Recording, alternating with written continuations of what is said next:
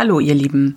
Ihr hört im Folgenden einen kleinen Disclaimer, den ich vor der eigentlichen dritten Folge einsprechen möchte, um auf ein paar Dinge hinzuweisen.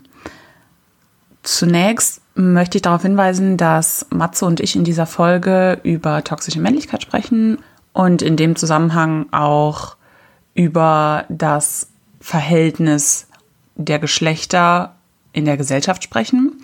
Dieses setzt sich in unserem Sprachgebrauch in der Folge sehr oft aus männlich und weiblich zusammen. Uns ist klar, dass es mehr als diese beiden Geschlechter gibt. Alleine Leute, die die erste Folge von jetzt mal kurz OT mit Quan gehört haben, wissen Bescheid. Ähm, dennoch ähm, benutzen wir in dieser Folge diese Wörter, um auf viele Dinge hinzuweisen, die wir selber in unserer Lab-Erfahrung beobachtet haben. Und da haben wir überwiegend, ja, fast ausschließlich CIS-Personen gesehen. CIS beschreibt in diesem Zusammenhang Menschen, die sich mit ihrem bei der Geburt zugewiesenen Geschlecht identifizieren. Ähm, Leute würden sagen, also das sind halt Menschen, die nicht trans oder äh, nicht binär sind. Uns ist klar, dass es ein bisschen gemein erscheint, dass wir diese Menschengruppe nicht ansprechen, aber wir sind beide kein Teil dessen und möchten deswegen nicht darüber sprechen. Ähm, zudem begründen sich die von uns angesprochenen gesellschaftlichen Phänomene in der Vorstellung davon, dass es nur zwei Geschlechter gibt angeblich und wie diese beide im Machtverhältnis zueinander stehen. Und um das halt aufzuschlüsseln, gehen wir auf diese männlichen und weiblichen Aspekte ein, ähm, kritisieren die aber auch an den jeweiligen Stellen und hinterfragen halt, ja, was ist denn, was, was bedeutet das überhaupt männlich, was bedeutet das überhaupt weiblich und verstehen auch, dass Wörter wie Sexismus oder Misogynie, die ich in der Folge erkläre, ähm, sich auf alles Nicht-Männliche bezieht. Also dass auf jeden Fall auch Transfeindlichkeit mit in diese Kategorien fällt. Leider ist mir in dem Zusammenhang in der Folge ja was ziemlich Blödes passiert, weil ich halt an zwei Stellen jeweils von männlichen und weiblichen Geschlechtsorganen spreche, was natürlich super cis-heteronormativ ist. Ähm, genau. Ich bin halt selber noch im Prozess des Verlernens dieser ähm, Ansichten und ähm, ab und zu, genau, rutscht mir das noch raus. Das ist nicht in Ordnung. Und ich bin auf jeden Fall, wie gesagt, dabei, das eben zu verlernen. Und wollte mich auf jeden Fall an der Stelle dafür entschuldigen. War jetzt nicht so einfach für mich, das so ganz rauszunehmen aus der Aufnahme. Ähm, genau, aber wollte halt vorher auf jeden Fall nochmal darauf hinweisen, dass ich mir dessen bewusst bin und das zukünftig besser machen möchte. So, und zum anderen möchte ich an der Stelle auch eine Triggerwarnung setzen, da wir in der Folge über sexualisierte Gewalt sprechen an einigen Stellen, die ich in der Folge vorher nochmal akustisch kennzeichne und auch in den Shownotes vermerke. An diesen Stellen wird nichts Explizites beschrieben, aber es werden allgemein Vorgänge, Maschen, oder beobachtete Situationen beschrieben, bei denen sexuelle Gewalt beim Lab vorgefallen ist, die wir halt ansprechen möchten. Falls es Personen gibt, die so etwas nicht hören können oder wollen, aus welchen Gründen auch immer, können genau diese Stellen dann wegklicken oder eben umgehen. Auch Queerfeindlichkeit bzw. Homofeindlichkeit oder homofeindliche Sprüche werden von uns in ähm, der Folge zitiert. Aber auch das wird kurz vorher akustisch markiert sein in der Folge, sodass ihr nicht beim Hören einfach so da rein stolpert. Und jetzt wünsche ich euch viel Spaß mit der Folge. Hallo und herzlich willkommen bei Jetzt mal kurz OT. Ich begrüße euch da draußen an den Audio-Wiedergabegeräten zu einer neuen Folge. Einer ganz besonderen Folge, denn heute spreche ich ausnahmsweise mal nicht mit einer marginalisierten Person, sondern mit Matze über toxische Männlichkeit. Hallo Matze. Hallo Shelly. Hi. Vielleicht kennen die einen oder anderen uns auch schon als Schmatze. das ist unser, äh, nicht, unser Teamname, kann man das sagen?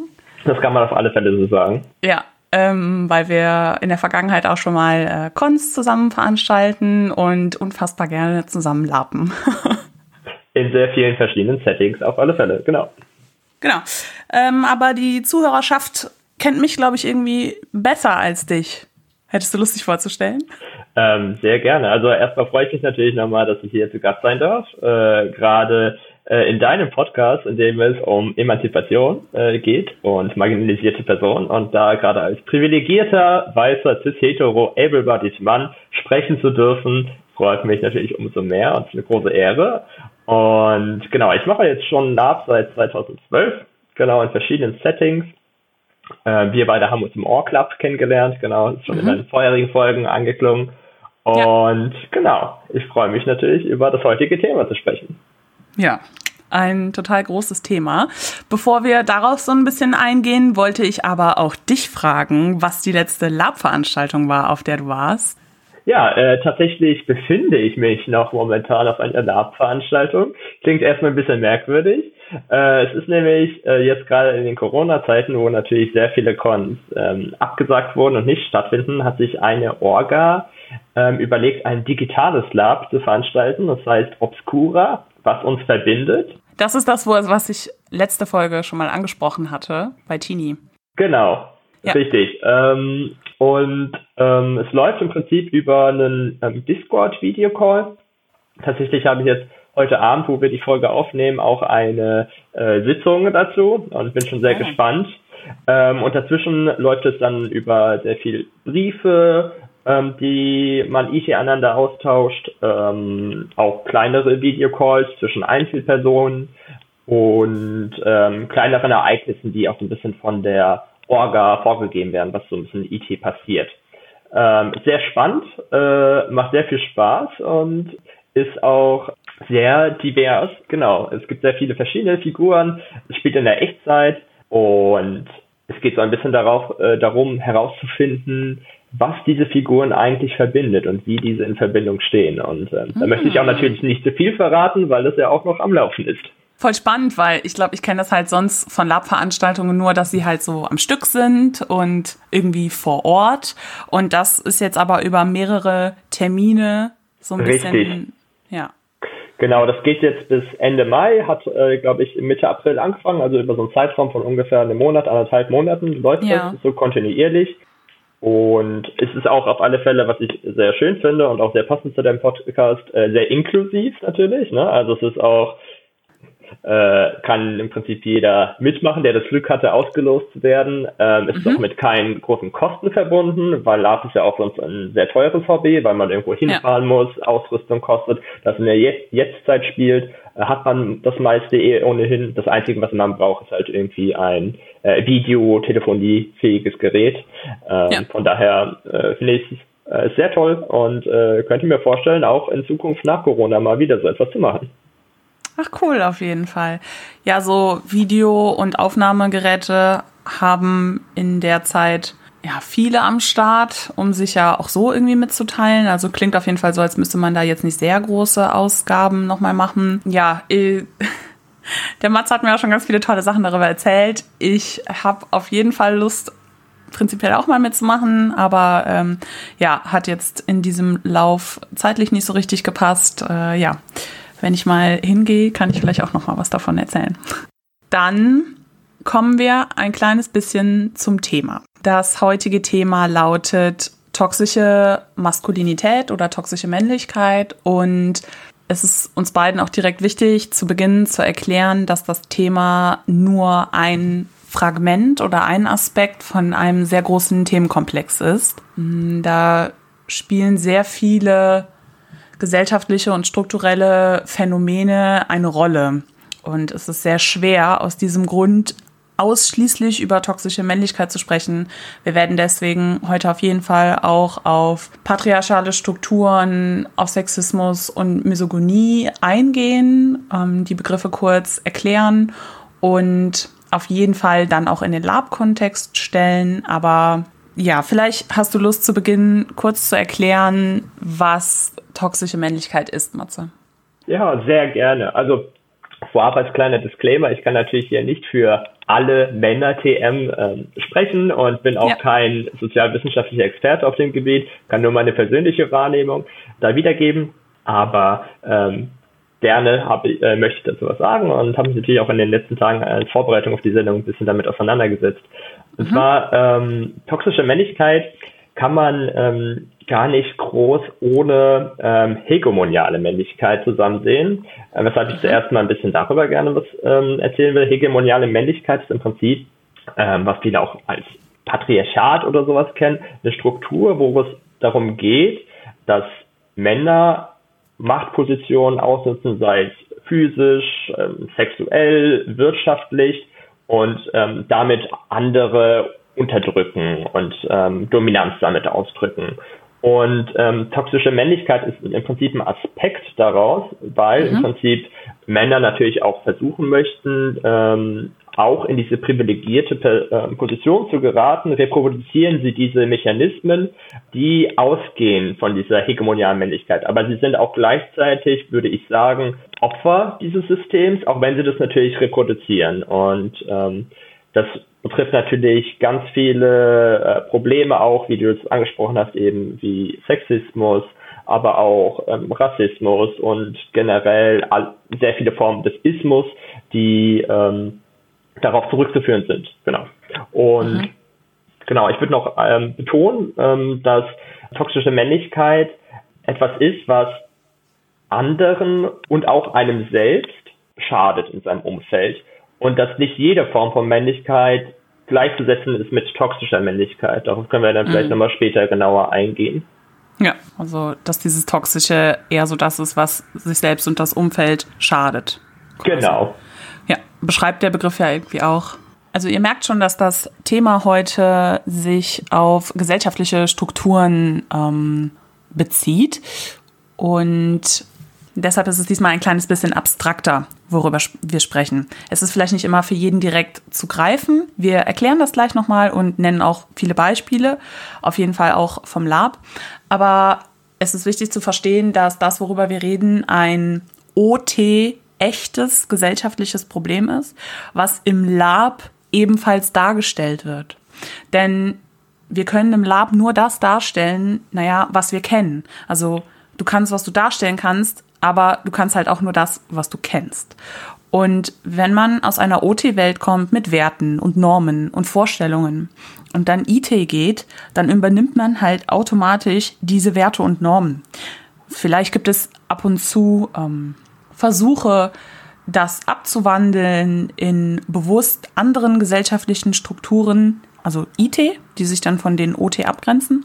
Aber das funktioniert nicht immer, ähm, weil es halt schwer ist, sich von dem Denkweisen loszusagen, die man halt auch OT kennengelernt hat. Absolut, genau. Ähm, und ich sehe das auch so, dass im Prinzip natürlich, weil ähm, ich als Cis-Mann auch so sozialisiert bin, auch natürlich nicht frei bin von toxischer Männlichkeit und die auch im Lab reprodu reproduziere. Ähm, auch wenn ich mich versuche, ähm, darüber bewusst zu werden, was das ähm, für Elemente sind, die da eventuell mir oder anderen schaden könnten. Ja. Also das ist ja auch schon ganz viel. Also es geht ja auch ganz viel, das schon mal zu erkennen und benennen zu können und zu überlegen, wie fühle ich mich dabei und wie fühlen sich Leute in meinem Umfeld. Ich finde, da ist man schon sehr weit, sehr weit und das ähm, genau, um so ein bisschen dagegen anzugehen. Ja, dann gehen wir noch mal ein bisschen konkreter auch direkt aufs Thema Lab ein. Also, warum ist sowas wie toxische Männlichkeit überhaupt im Lab ein Thema?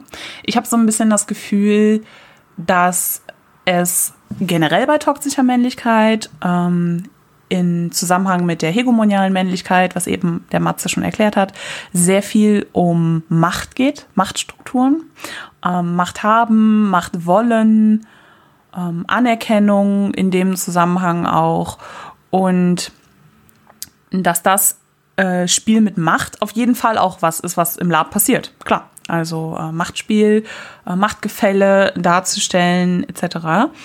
Und vielleicht hat das äh, damit ein bisschen zu tun. Magst du auf ein paar so von diesen Machtaspekten eingehen beim Lab? Ja, klar, sehr gerne. Also ähm, ich denke so ein, genau, du sprichst ja im Prinzip so Dominanz und diesen Wettbewerbsgedanken an, der glaube ich sehr ja. ausgeprägt ist äh, in den männlich konnotierten Vorstellungen. Und ähm, klar ist auch, dass natürlich ähm, Lab auch vom Konflikt äh, lebt, ne?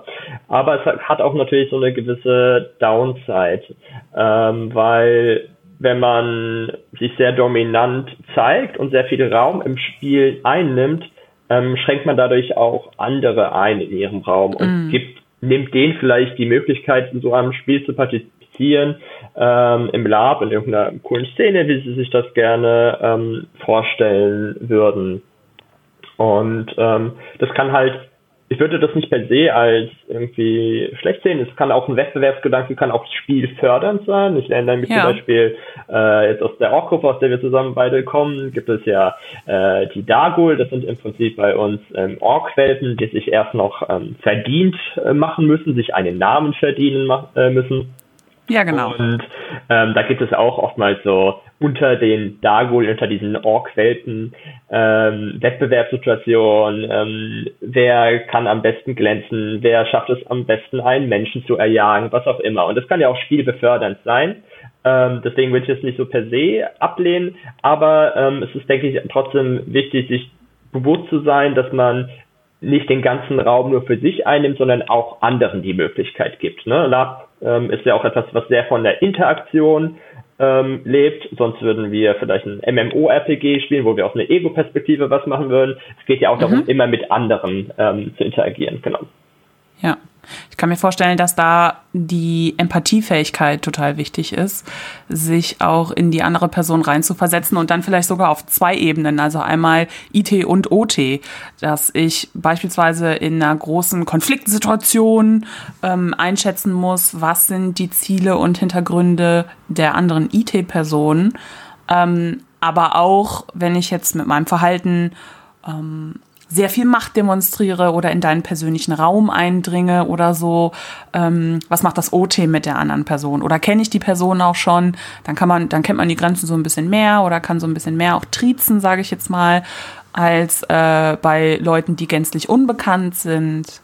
Fällt mir dazu ein. Ja, ja absolut, genau. Also natürlich, je, je mehr man seine äh, MitspielerInnen kennt, ähm, desto besser kann man auch abschätzen, ähm, wo Grenzen bei anderen sind, wo man ähm, vielleicht ähm, nicht bis zur letzten Konsequenz spielt uh, und auch anderen den Raum eingibt. Ich denke, ein ganz wichtiges Stichwort dabei ist auch irgendwie Play to Lose, äh, was vielleicht einige ah. aus dem Lab-Kontext kennen, was auch oft gerne verwendet wird. Ähm, mhm. Aber ich auch sehr stark im Zusammenhang im Prinzip mit äh, toxischer Männlichkeit sehe, äh, weil natürlich äh, männliche Figuren sich ungerne Schwäche eingestehen. Ne? Also ich kenne das dann oft, dass man dann irgendwie prahlt, oh, man ist dann doch der große Krieger, der die Schlacht gewonnen hat und mhm. auch in irgendwelchen Wettbewerben möchte man da nicht einticken oder sowas. Aber es kann auch mal schön sein, bewusst ähm, im Prinzip Schwäche zuzugestehen und damit anderen einen Raum und ein Erfolgserlebnis zu geben. Und vielleicht kann man das auch als Motivation oder Entwicklung für eine Charakterfigur sehen danach. Ne? Da sind zum Beispiel, oh, okay, jetzt hat mich der andere irgendwie in äh, diesem Duell irgendwie geschlagen, oh, jetzt muss ich doch noch mal ein bisschen mehr an mir arbeiten und daraus können sich ja dann weitere ähm, ET-Situationen ergeben, die dann auch wieder für ja. Spiel sorgen. Ja, auf jeden Fall. Ähm, also allgemein ist es beim Lab ja so, dass nicht jeder der strahlende Held oder die strahlende Heldin sein kann. Son also sonst wird's halt richtig langweilig und da passiert nichts. Und das heißt auch nicht, dass jetzt alle irgendwie einen Bösewicht spielen müssen, sondern ähm, wir als Schmatze sind große äh, VerfechterInnen in dem Fall von ähm, so grauen Charakteren, die ähm, beide Aspekte in sich vereinen und wo es dann auf einmal gar nicht mehr so einfach wird zu sagen, hm, ist es jetzt irgendwie gut oder schlecht. Richtig, ja.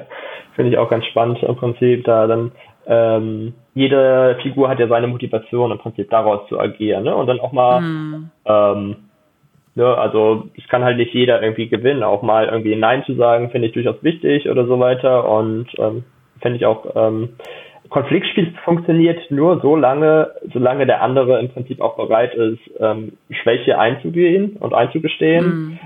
Weil sonst kann es, glaube ich, sehr schnell zu Frust führen, glaube ich. Und das ja. erlebt man ja auch oft irgendwie auf Lab-Veranstaltungen, dass man dann irgendwie, keine Ahnung, es hat irgendeine Schlacht oder sowas äh, äh, stattgefunden und dann gibt's dann die große Ote-Diskussion, äh, das waren voll die Pappnasen, äh, die ja. haben gar nicht ausgespielt, die wollen nur gewinnen oder sowas auch immer.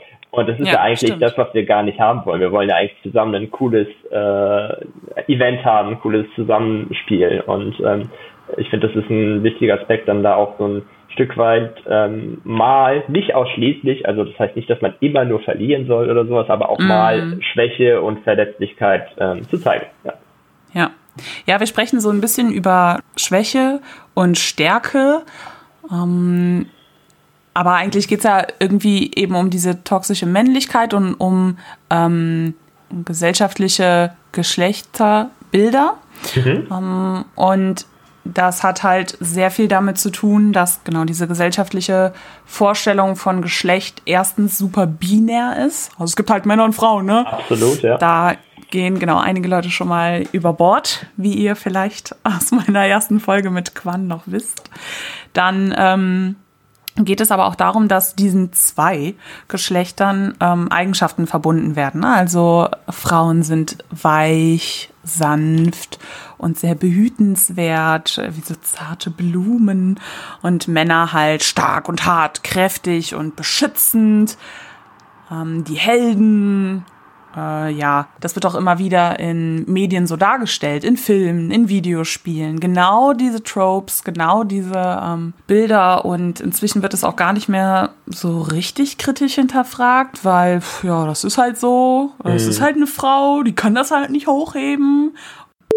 Achtung, hier bitte, es folgt ein homofeindlicher Spruch oder so. Oder ja, das ist halt ein Mann, wenn er jetzt rosa trägt, dann sieht es halt schwul aus. Also es ist halt super problematisch. Und ähm, da muss man sich auch ein bisschen fragen, welchen Nutzen haben denn diese Zuordnungen überhaupt noch? Und sind die immer so super pauschal zutreffend? Ja, also was ich vor allem, also generell die Zuordnung an sich kann man schon kritisch sehen, aber was ich noch viel kritischer daran sehe, ist das irgendwie mit einer Wertigkeit zu besetzen. Also so mhm. zum Beispiel, dass ähm, weibliche Eigenschaften, die von also konnotierte Eigenschaften, die von Männern irgendwie zum Beispiel reproduziert werden, wie mal mhm. ähm, Gefühle zum Beispiel zu zeigen ja.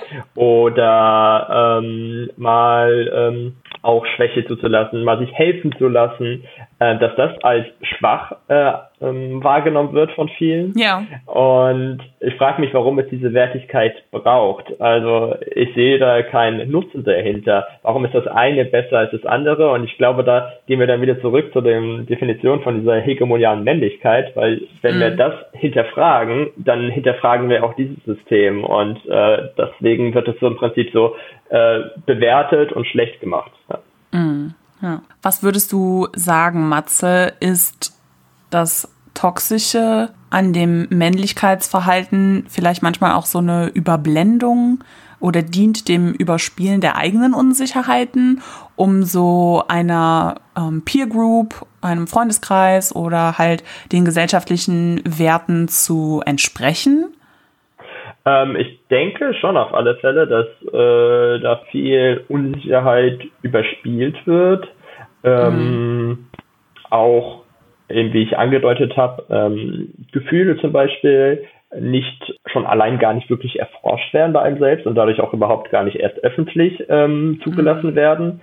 Und ich glaube, dass da auch sehr viele ähm, Männer äh, drunter zu leiden haben. Ne? Und ähm, da ist dann vielleicht auch manchmal Lab ein Kontext, wo man diese Unsicherheit überspielen kann, mal zeigen kann, dass man vielleicht stark ist, einen Raum hat, wo man einer zu einer privilegierten Gruppe eher dazugehören kann. Und genau, äh, dementsprechend sehe ich das so. Wobei ich auch zum Beispiel, es gibt auch, also ich würde das nicht alles so düster darstellen. Ne? Also klar gibt es auch im Lab Beispiele, wo Unsicherheiten ähm, für Spiel sorgen können. Also ich erinnere mich zum Beispiel im Februar war ich auf einer Con von äh, einem guten Freund von uns und ähm, das war ein im Histo-Setting, wo es ähm, gewisse Horrorelemente gab und mhm. ähm, bei dieser Con gab es zum Beispiel wo, war natürlich ein großes Thema Unsicherheit und Angst, ne? weil ähm, wie geht man mit einer Bedrohungssituation um? Mhm. Und man könnte jetzt erwarten, okay, man ähm, geht als strahlender Held raus und sucht irgendwie ja. den Kampf und den Konflikt und zeigt sich stark. Aber was ich da sehr spannend fand, war, dass äh, überwiegend die äh, männlichen Figuren äh, eine sehr starke Angst ausgespielt haben und mhm. auch eine Unsicherheit und Hilfsbedürftigkeit und dadurch zum Beispiel äh, den Mägden in diesem äh, Kontext ein ähm, Raum angeboten wurde, auch zu glänzen durch ihren mutigen Einsatz im Prinzip für die Knechte und ihre Fürsorge mhm. und auch das Kümmern und auch ähm, in Gefahrensituationen gehen. Und das fand ich ganz spannend, dass da mal so ein bisschen äh, das andersherum war. Und ähm, vielleicht braucht es auch manchmal solche Settings, wo man sich ähm, drauf einlassen kann von vornherein. Ne? Also und vielleicht ist es so in so einem Standard, sage ich mal, ähm, FantasyCon oder sowas, ähm, wo das jetzt nicht auf so eine HorrorCon ausgelegt ist, mhm. zeigt, ist man vielleicht eher nicht so bereit, diese Angst und Unsicherheit zu zeigen. Aber wenn man vielleicht auch OT von vornherein weiß, dass das das Setting der Con ist, ist man auch bereit, eher vielleicht sowas zu spielen. Und das kann ja auch so ein, wie so eine, so ein Trittbrett sein, um zu zeigen, dass auch ähm, anderes Spiel möglich ist. Ja. Mhm.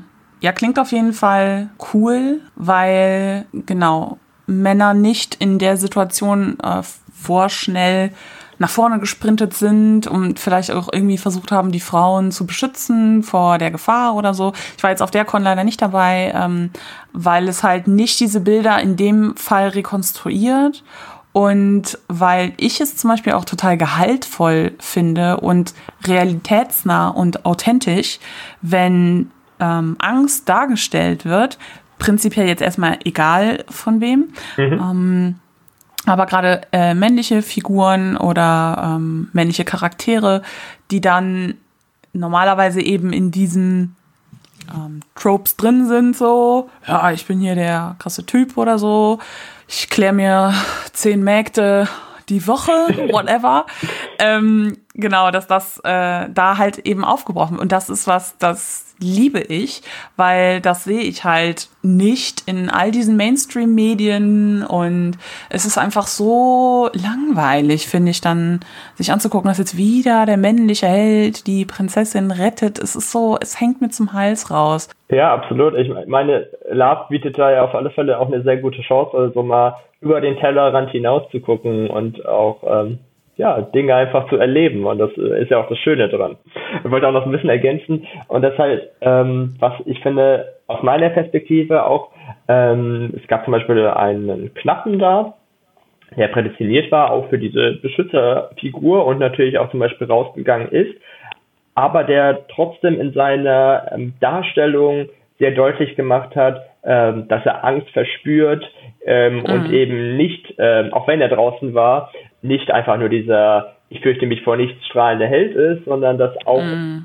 in so einer Situation äh, dargestellt hat. Das, dadurch wird es vielschichtiger und das fand ich ganz schön. Es muss halt nicht immer, es muss nicht irgendwie der kauernde äh, Mann sein, der unter der Backe, äh, Bank sich verkriegt, was ich zum Beispiel in einer Spielsituation so gemacht habe. aber aber, aber ähm, man kann es auf verschiedenen ähm, Ebenen darstellen. Genau. Man kann trotzdem ja. versuchen, jemanden zu beschützen, wenn das irgendwie seiner Rolle gerecht wird, aber trotzdem auch Angst und Verletzlichkeit ja. zulassen. Also es schließt sich nicht gegenseitig ja. aus.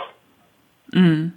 Ja, super spannender Ansatz, ähm, der meiner Meinung nach auch Charaktertiefe zeigt in dem Fall ja. als so ein oberflächliches. Ähm, ja, ähm, und auch hier glaube ich, schwierig, weil ich kenne auf jeden Fall das Gelände. Ich war da mal auf einer anderen Con und äh, war da mal nachts irgendwie draußen unterwegs.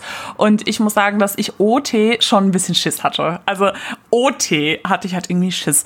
Und gerade dann finde ich es, glaube ich, auch schwierig, IT voll mutig loszuziehen, weil, naja, du kannst, was du darstellen kannst. Wenn du gerade Angst hast, kannst du halt nicht so gut Mut und Zuversicht darstellen einfach ähm, weil gerade Angst auch so ein Gefühl ist, was einen, glaube ich, super lähmt mhm. oder unf unfähig macht ähm, im Sinne der Natur von Angst, die es ja eben gibt, um einen zu schützen. Und ja, spielt auf jeden Fall alles mit da rein, super spannend.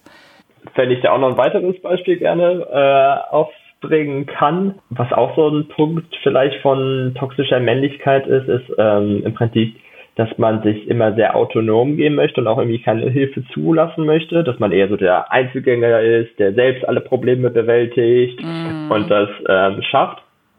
Und ich erkenne das auch durchaus zum Beispiel als Negativbeispiel, auch zum Beispiel bei mir irgendwie, OT, wenn ich zum Beispiel an den Epic Empires Abbau denke, da bin ich dann in so einem Modus, wo ich so ein wahnsinniges Abbaumännchen bin, der irgendwie keine Hilfe zulassen will und der auch über seine eigentlichen körperlichen Belastungsgrenzen hinausgeht.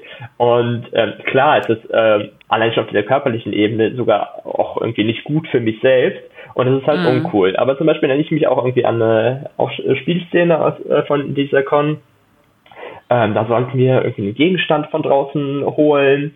Ähm, und ja, ich bin dann so ein bisschen rausgegangen und ich wusste, okay, irgendwo da draußen lauert irgendwie ein creepy Mörder oder sowas mit einer Laterne und wollte den suchen, habe den aber nicht richtig gefunden. Und dann ist da so eine Katze umhergestriffen und kam einfach äh, um irgendwie um die Ecke und ich habe mich total erschreckt, weil ich dachte so, okay, da kommt jetzt irgendwie dieser creepy Mörder.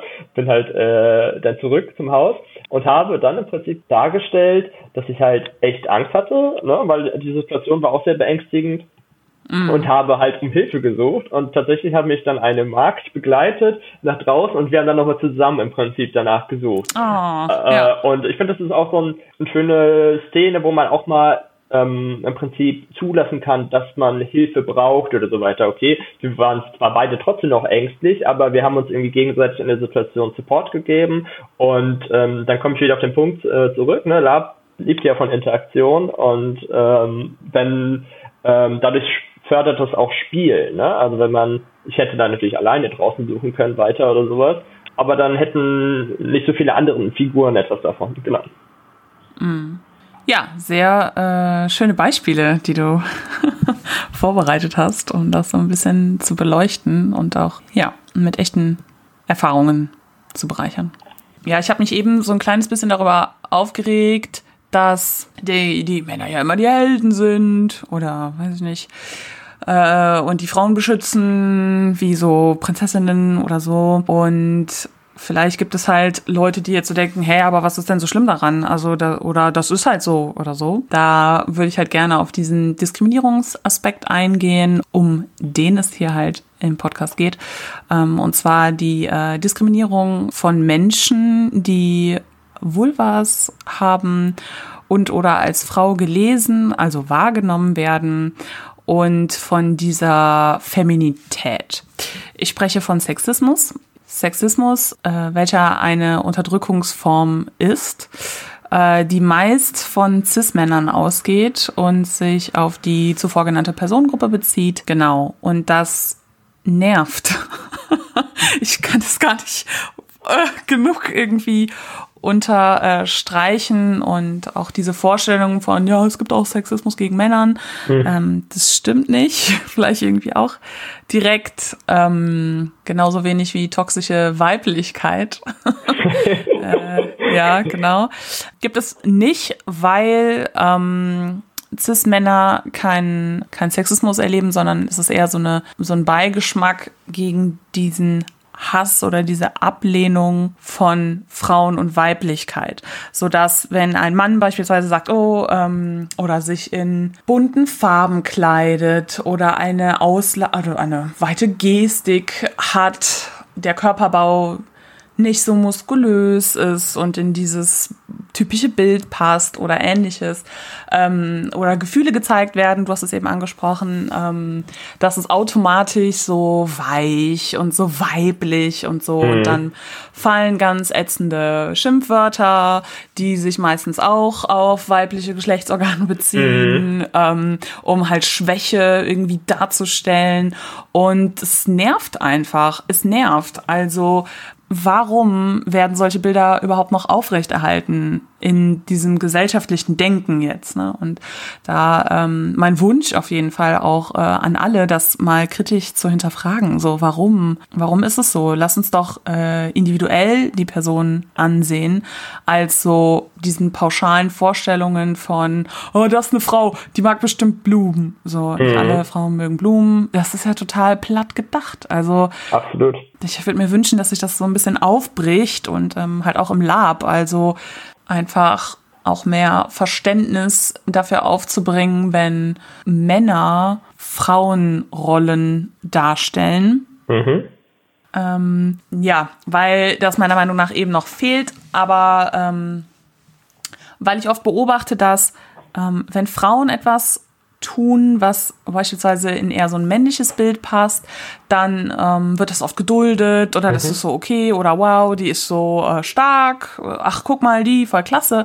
Also in die Richtung geht's irgendwie eher, als wenn ähm, männliche Personen ähm, sich von der anderen Seite bedienen, an Bildern oder ähm, Ausdrucksweisen. Mhm. Das wird dann irgendwie direkt verteufelt so. Mhm. Und ich finde, weil, weil es wirklich nichts gibt, also gefühlt nichts Schlimmeres gibt, als wenn dieses Männlichkeitsbild irgendwie angekratzt wird. Aber genau dieses Bild ist halt so stumpf und steht halt nicht nur den Männern selber, sondern auch ihrem Umfeld im Wege. Absolut, und das ja. ist ja diese toxische Männlichkeit. Ja.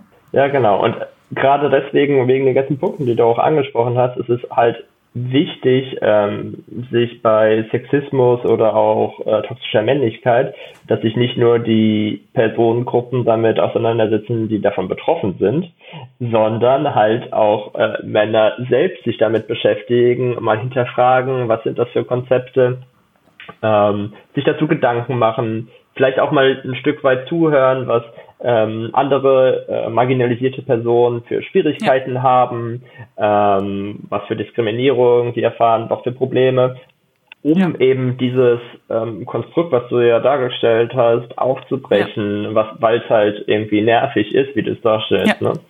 ja, genau. Das ist sehr zum Kotzen.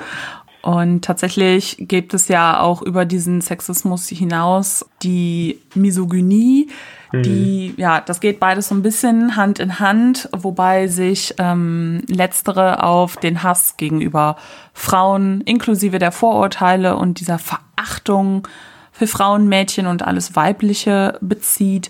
Und da fällt zum Beispiel auch diese Vorstellung rein, dass Frauen auf jeden Fall schwächer gegenüber Männern wären mhm. oder diese inferiore Rolle einnehmen, ähm, in die sie halt eigentlich von der Gesellschaft gedrückt werden. Mhm. So. Ähm, das wird so gemacht und äh, genau, wir sprechen da über diese strukturellen Elemente mhm. und habe mir aber auch in dem Zuge ein paar Beispiele rausgesucht ähm, mhm. vom Lab. Also so Sprüche, die vielleicht auch beim Lab auf jeden Fall mal fallen. Ich meine, ich hätte die alle auf jeden Fall schon mal gehört, die auf jeden Fall misogyn sind. Mhm. Also die wirklich expliziten Frauenhass darstellen. Ja? Mhm. Also das sind einmal ähm, Sprüche und Witze über Frauen, dass diese ja so schwach, unfähig oder dumm wären. Mhm. Ähm, nur, nur weil sie Frau sind, so. Das heißt automatisch, dass sie, ne, so. Ähm, damit einhergeht auch so dieses Aufregen darüber, dass zum Beispiel eine Frau in einer Führungsposition ist. Ähm, mhm. Da fallen richtig ätzende Sprüche von wegen, ja, jemand wäre untervögelt oder die braucht nur mal einen guten, ja, keine Ahnung da wird halt auch wieder diese äh, physische Dominanz deutlich, die dann da und, und auch im Sexuellen dann im Prinzip auch durch diese Worte Männer gegenüber anderen Personen ausdrücken. Und ähm, ja, das ist halt einfach schade, dass das sowas gibt. Ja. Es ist einfach so flach. Es ist so, diese Aussage beinhaltet nichts, außer dass mein Gegenüber über Sex und seinen Penis sprechen möchte, was in diese Machtkategorie fällt, wie du sagst. Mhm. Es ist so ätzend und ich habe das eben schon ganz kurz genannt, Beleidigungen, die dann genutzt werden, die allgemein bewusst auf das weibliche Geschlecht gemünzt sind, mhm. äh, du Bitch oder so, und dann aber auch aufs weibliche Geschlechtsorgan. Ne? Also mhm. wir alle kennen diese dummen Sprüche. Ähm, solche Beleidigungen gibt es wenig mit dem männlichen Geschlechtsorgan oder beispielsweise Schlappschwanz oder so, bezieht sich ja wieder auf Schwäche mhm. am männlichen Geschlechtsorgan, mhm. was äh, als Schwäche oder weibliche Einstellung oder so gesehen wird. Mhm. Total ätzend.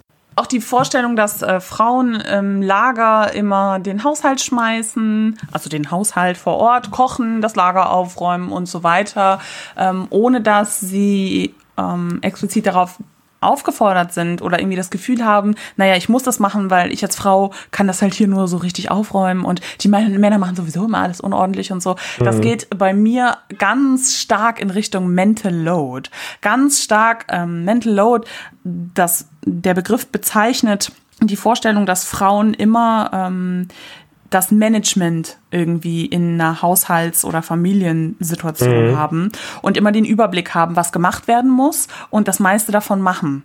Und äh, wenn dann irgendwie mal ein Mann auch eine Aufgabe übernimmt mhm. oder der Mann so sagt, hey, ja, sag mir doch einfach, was ich machen soll, dann könnt ihr das machen. Äh, oder ich habe auch mal die Wäsche aufgehängt, so, mhm. dann, dann dann wiegt es das einfach nicht auf. Also dann ist es nach wie vor die Frau, die dieses komplette Management von diesem kompletten Haushalt macht, ja. Stichwort äh, unbezahlte äh, Frauenarbeit mhm. und Care-Arbeit, das fällt alles mit da rein. Und dass das halt diese, diese gesellschaftliche Vorstellung von ist von, äh, ja, die Frau ist zu Hause und räumt halt irgendwie auf und äh, der Mann zieht los und geht arbeiten. Und da, da merkt ihr wieder so, IT-OT verschwimmt ganz stark. Also das gibt es ganz viel in ähm, OT-Familien, aber ich sehe das auch rekonstruiert so im Lab. Mhm. Ähm, diese, diese großen Gesellschaftsstrukturen werden auch in kleineren Lab-Gemeinschaften oder in bespielten Gesellschaftskonstrukten wieder etabliert, wieder aufgebaut. Und da, da braucht es gar keinen Mann, der jetzt sagt, ja, aber ihr Mädchen, ihr geht ja immer gerne äh, Blumen pflücken und ja, äh, kocht dann für alle am Lagerfeuer bla bla, während ich mit den Jungs saufen und kämpfen gehe oder so. Mhm. Ähm, Finde ich halt irgendwie super flach und das ist auch ein Zeichen von Misogynie. Ähm, darüber hinaus, genau, wenn Männer dann auch hier mal eine Aufgabe oder so übernehmen und dann selber ganz viel Lob und Anerkennung dafür einfordern, ja, mhm. dass sie auch mal einen, einen niederen Frauenjob in ganz vielen Anführungszeichen mhm, mhm, gemacht haben. Ähm, alles Zeichen von Misogynie und dann Achtung hier bitte, im Folgenden sprechen wir sexualisierte Gewalt an. Als letzter Punkt, äh, genau, ich muss es auf jeden Fall nennen, weil ich es beim Lab erlebt habe, weil ich es beobachtet habe, weil ähm, andere Personen mir davon berichtet haben. Sexuelle Übergriffe Mhm. Beim Lab, allgemein, am Lagerfeuer. Es geht hierbei um eine Annäherung ohne Consent, also ohne Zustimmung. Mhm. Und auch so dieses Bild, der große, krasse Typ nimmt sich jetzt einfach diese Frau, wenn er irgendwie Bock hat. Und das ist so auf so vielen Ebenen gewaltsam ja. und schwierig. Und da auch zu denken, ja, Lab, das ist doch nicht im Lab. So, ganz, gefähr also ganz gefährlich. Ähm, hört euch mal um im äh, Labkreis, sprecht mit den Leuten und wenn es Opfer gibt, die darüber sprechen möchten, was überhaupt nicht selbstverständlich ist und was niemand muss, ähm, nehmt die ernst. Nehmt die einfach ernst. Absolut. Hört auf rumzudiskutieren. Ja, der hat das nicht so gemeint. Normalerweise macht er das. Warum schützt ihr in dem Fall diese Täter? Mhm. Ähm, so, mir, mir ist auch bewusst, dass es ähm, auch andersrum geht beim Lab. Also das ist jetzt nicht immer nur in diese Richtung.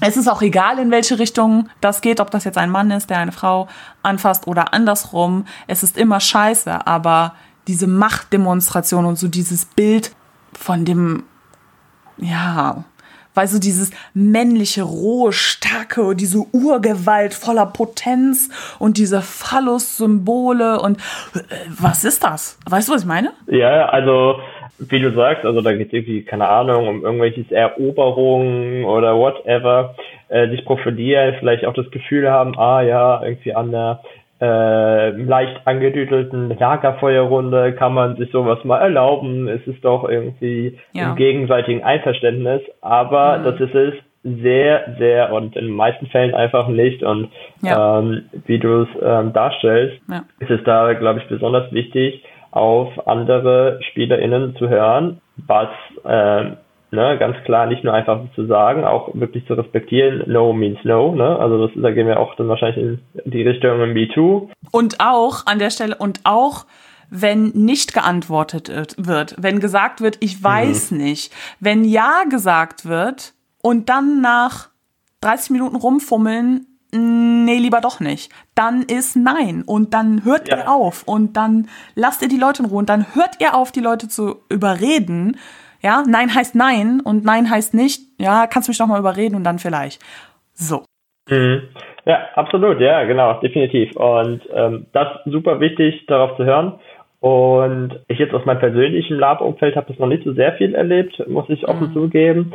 Ähm, aber ich glaube, es wäre auch wichtig, im Prinzip auch als äh, solidarische Männer, nenne ich es mal, ja. ähm, da definitiv auch dafür einzutreten, wenn man das merkt oder ähm, auch zum Beispiel nicht das sogar noch zu befeuern auf der anderen Seite, so nach ja. dem Motto, wenn man da zum Beispiel zu zweit irgendwie am Lagerfeuer sitzt und dann, ey, äh, Brudi, siehst du das schicke Mädel drüben, lass mal die klar machen mm. oder sowas.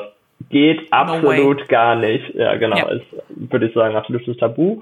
Und äh, dafür muss definitiv mehr Sensibilität da sein. Und mm. ähm, so traurig es ist, genau, ist es leider auch sehr oft Alltag auf Lab-Veranstaltungen. Ja.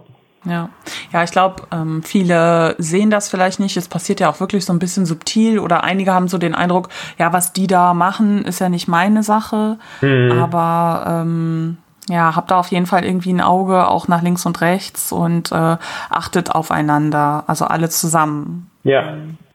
Das ist auch nicht die alleinige Aufgabe, zum Beispiel in der Orga oder sowas im Blick zu haben, weil gerade in der Spielsituation kann die das natürlich nicht immer. Sie kann natürlich irgendwie, ich weiß, dass es so verschiedene Safe-Mechanismen auch, glaube ich, gibt, irgendwie. Zum Beispiel, ähm, da gibt es so, ähm, ah, ich habe vergessen, wie es hieß, ähm, in der Tavernensituation oder sowas gab es ein Wort, ich weiß nicht, ob es dir einfällt, frag nach irgendwas und so.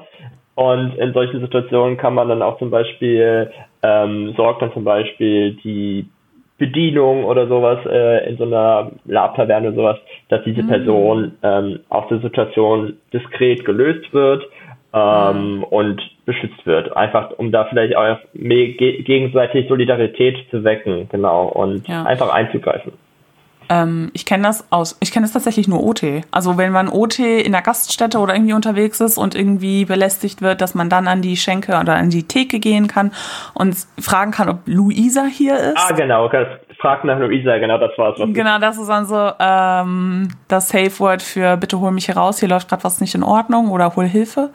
Und ähm, wenn ihr ähm, diesen Hilferuf benutzt äh, oder auch andere, ähm, lasst die Opfer immer selber entscheiden, was als nächstes gemacht werden soll. Also immer mit denen reden, immer die selber entscheiden lassen und nicht, ja, ich rufe jetzt die Polizei, wenn er das gemacht hat. Nein, ihr klärt das mit den Opfern und geht da auf jeden Fall nochmal auf deren Bedürfnisse ein und ähm, weil es ja um diese Personen dann auch geht. So. Genau, genau. Ähm, da muss man auf alle Fälle sehr sensibel und empathievoll in solchen Situationen damit umgehen.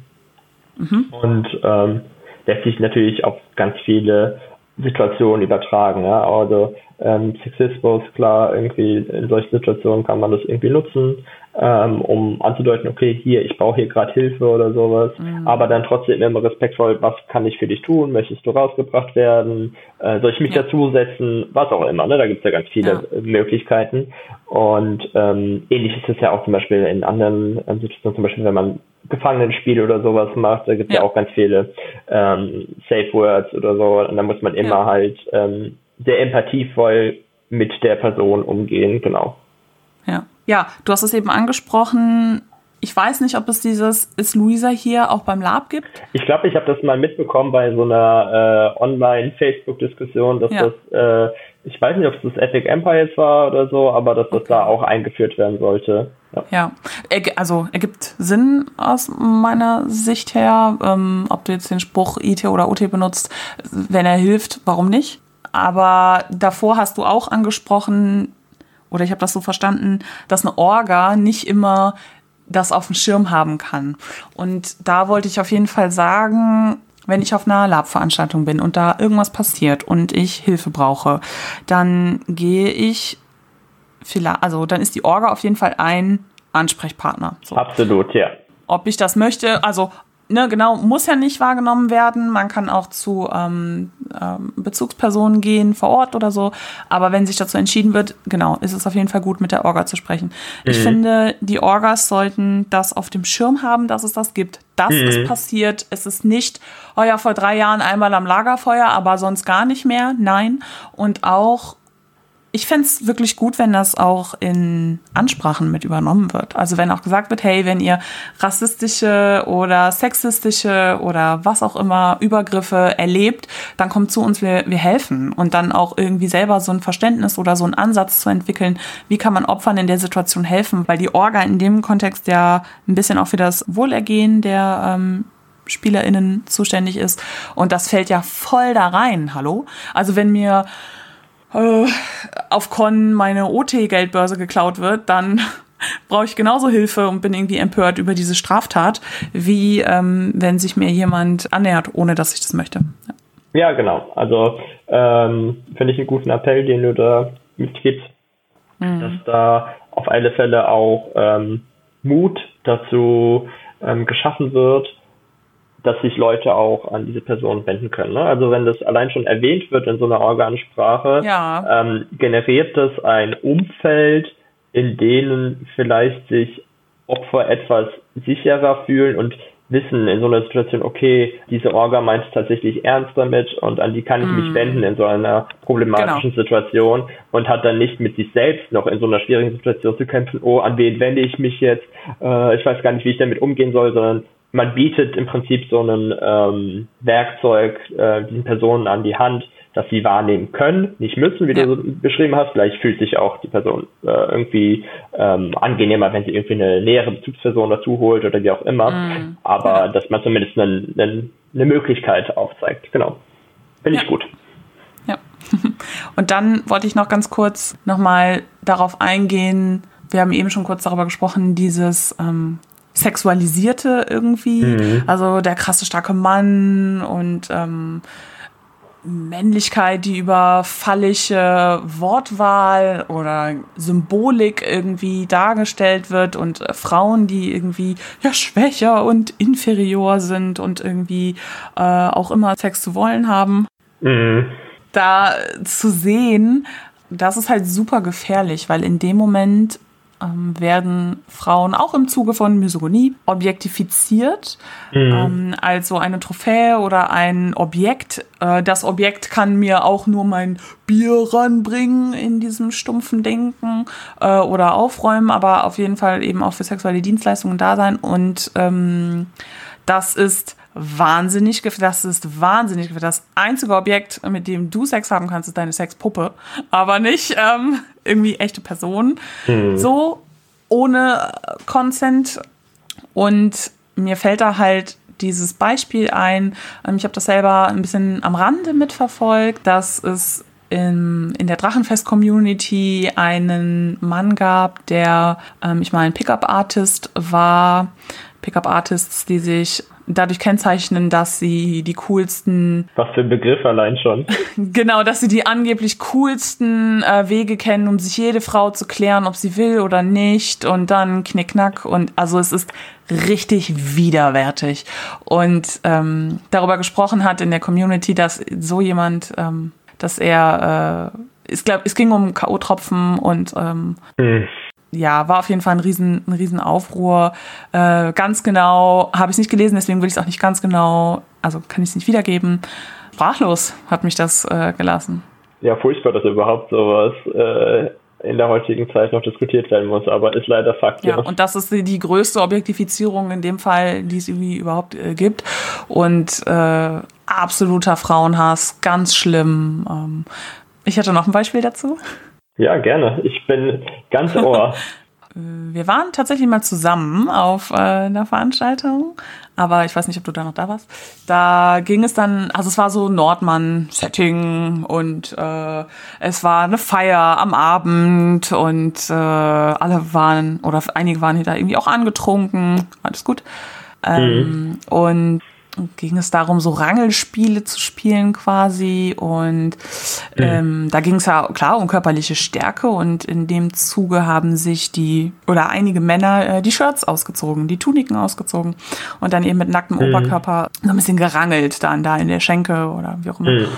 Und einige von den weiblichen Kämpferinnen ich zum Beispiel, habe ähm, mich irgendwie gefragt, oh je, was mache ich jetzt? Also wenn ich mich jetzt obenrum ausziehe, um mitzukämpfen, dann ist hier alles komisch, mhm. weil sobald äh, nackte Brüste zu sehen sind, werden die sofort sexualisiert. Da habe ich überhaupt keine Chance gegen. Mhm. Ja. Äh, ich mache das überhaupt nicht aus einem sexuellen äh, Verlangen oder Hintergrund. Ich möchte dann quasi auch, oder ne, ähm, in dem Land war es auch so, dass alle gleichberechtigt sind. Männer und Frauen sind gleichberechtigt. Mhm. Aber auch da, ne, du kannst nichts darstellen, was du nicht kennst. Und du kommst halt aus mhm. einer OT-Welt, wo weibliche Brüste so durch so Pornos und Medien und Werbung so sexualisiert werden. Du hast keine Chance, dagegen anzugehen. Und ich möchte natürlich auch nicht dann auf einmal zu einem Sexobjekt werden, in einer Situation, wo es überhaupt nicht darum geht. Ja, absolut. Ja. Aber ja, trotzdem ist das dann so, so ein, ja, äh, wer will noch antreten? Äh, äh, ne? Und dann ist es schon so, ja, die besten Krieger sammeln sich, bla bla bla. Und ich so, ja, hey, ne, ich kann das irgendwie auch darstellen, ich möchte das irgendwie auch, ich bin ja auch irgendwie eine Kämpferin von diesem Land, ne? Und wir machen ja hier das Gleiche. Aber es gibt hier gerade eine OT-Grenze. Ähm, mhm. Die seht ihr alle nicht oder die seht ihr halt schon, aber die verhindert, dass ich mitmache ohne dass es halt in eine ganz falsche Richtung läuft. Und das ist gemein. ja, absolut. Da sieht man, das ist ein super Beispiel für die Privilegien, ja, ne? ja. Äh, die äh, da Männer in dieser Situation haben gegenüber Frauen oder wenn Frauen in dieser Situation wie du mitmachen wollen würdest, dass dann irgendwie so eine Objektifizierung oder sowas stattfindet oder auch so eine ja irgendwie Genau, also man wird ausgeschlossen, was halt doof ist, gerade im Lab, wenn es darum geht, irgendwie miteinander was zu machen. Mm. Ja, das war richtig ätzend. Ja, ich war da leider nicht mehr da ja. gewesen, genau. Aber Hatten, glaube ich, drüber gequatscht. Ja. Genau. Ja, vielleicht was auch ganz gut zu dem Punkt passt, wenn du schon so ein bisschen diese Körperlichkeit ein bisschen ansprichst, mm. ähm, hätte ich auch als Punkt, dass natürlich auch in den Medien irgendwie wieder gespiegelt wird, wie der ideale Mann TM auszusehen hat, äh, muskulös, breitschultrig, stark Weiß. und so weiter. Weiß auch, genau. Und ähm, keine Ahnung, ich denke da zum Beispiel an so einen Film wie Gladiator oder sowas mit Russell äh, Crowe, der da im Prinzip ja so das Ideal des starken Mannes äh, darstellt mm. als Krieger. Und oft möchte man ja auch im Lab natürlich versucht man dann dem Ideal zu folgen und ähm, spielt dann auch ähm, so Figuren.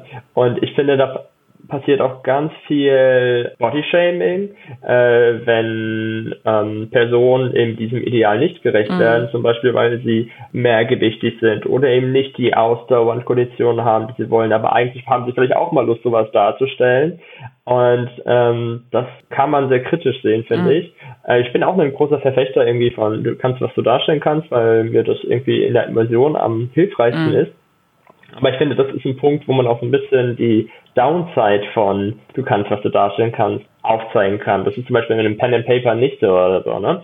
Weil ähm, im Prinzip nur der als stark angesehen wird, der auch OT gut kämpfen mhm. kann und muskulös ist und ein guter Krieger mhm. ist und der wird dann im Prinzip gelobt und wertgeschätzt und anerkannt.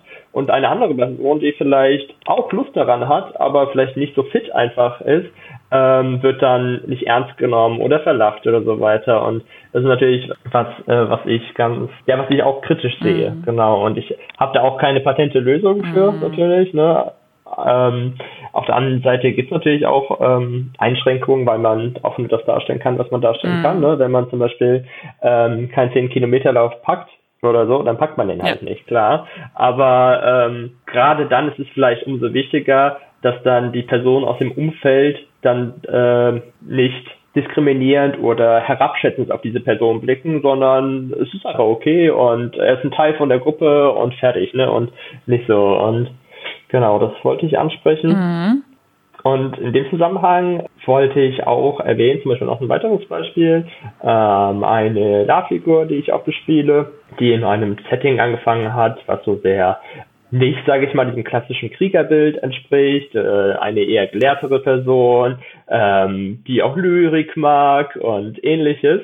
Und ähm, diese Figur ist durch im Prinzip Aktionen, die im Spiel passiert sind, ist jetzt in einem ähm, Setting, wo eher, ich sag mal, äh, männlich konnotierte Eigenschaften ähm, da sind, wo es um Stärke geht, um Krieger sein, um sich beweisen. Auch da kommt wieder dieser Wettbewerb- und Dominanzgedanke mm, ganz stark einher. Ja.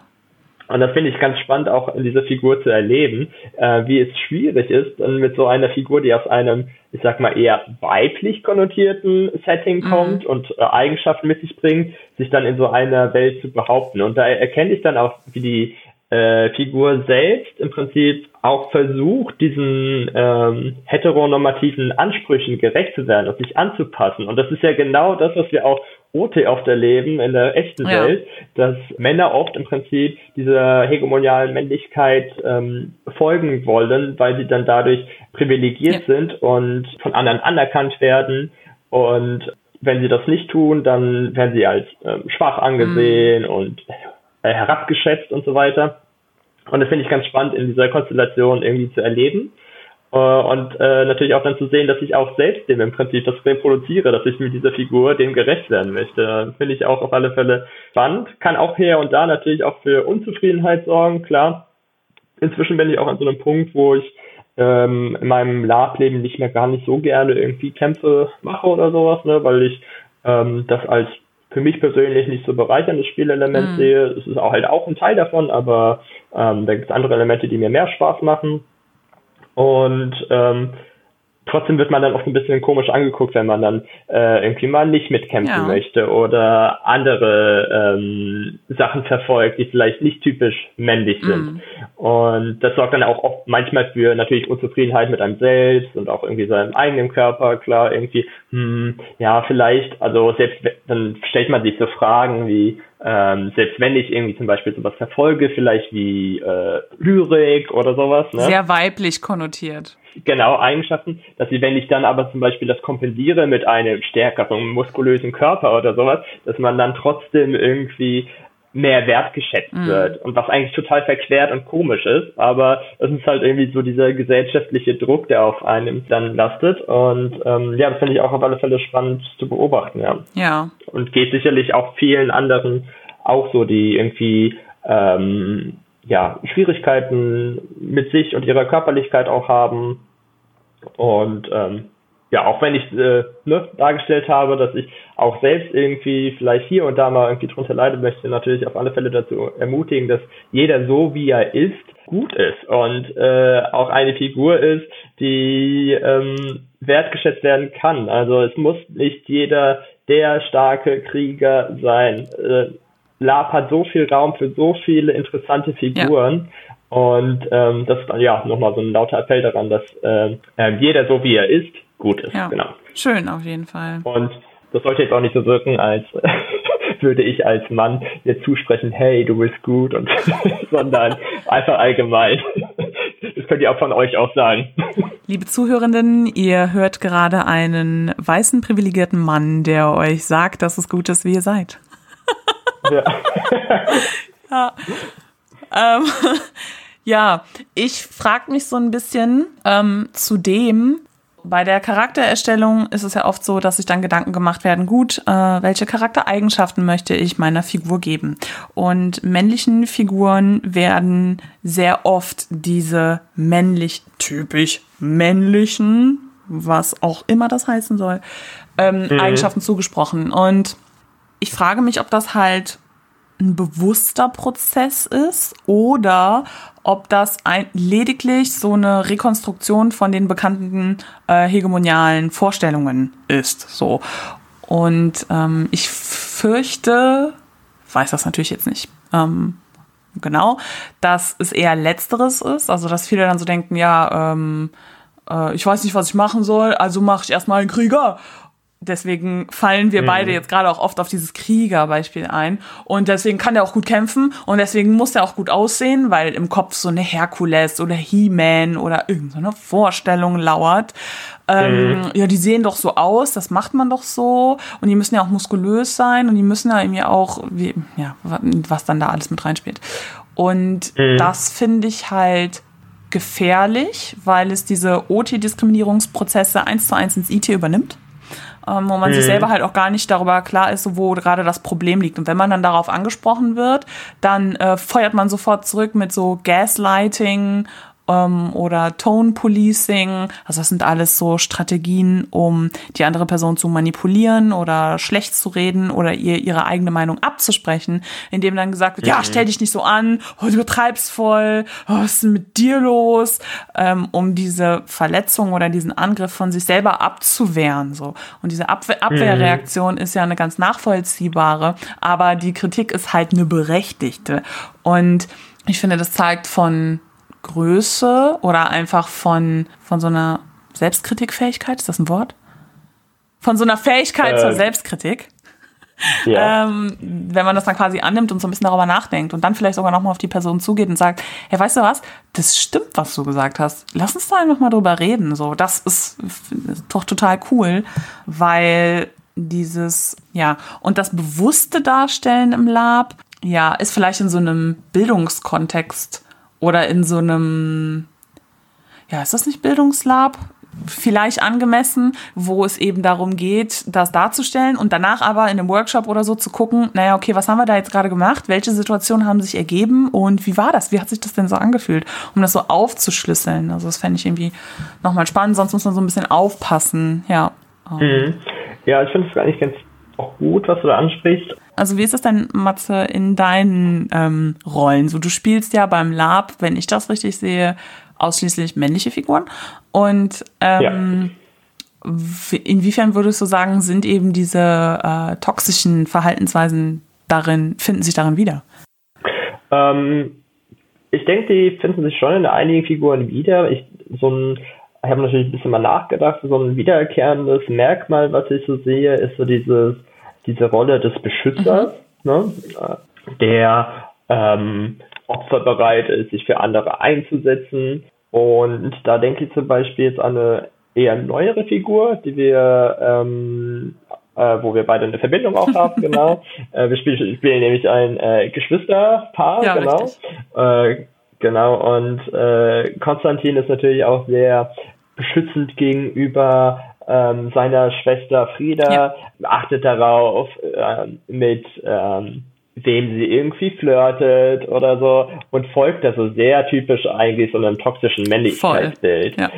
Und das ist natürlich irgendwie, kann uncool sein, äh, weshalb ich mich natürlich auch vielleicht als Gegenfrage interessieren würde, wie du dich dabei fühlst, irgendwie äh, in so einer Beziehungskonstellation. Ja, also ich spiele Konstantins Schwester Frieda und in der Rolle ist es auf jeden Fall oft so, ja, wie du sagst, dass ich irgendwie beobachte, dass du guckst, wo ich hingehe, mit wem ich rede ähm, und aber auch immer aus so einem ähm, fürsorglichen Aspekt so.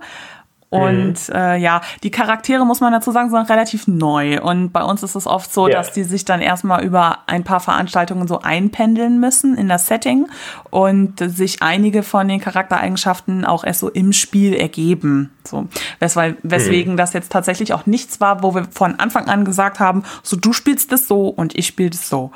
Ähm, mhm. So, doch hat sich das eben im Spiel so ergeben. Ähm, es ist in der Tat so, dass ich mir darüber Gedanken gemacht habe und überlegt habe, pff, wie finde ich das eigentlich, wenn im Lab so mit mir gespielt wird.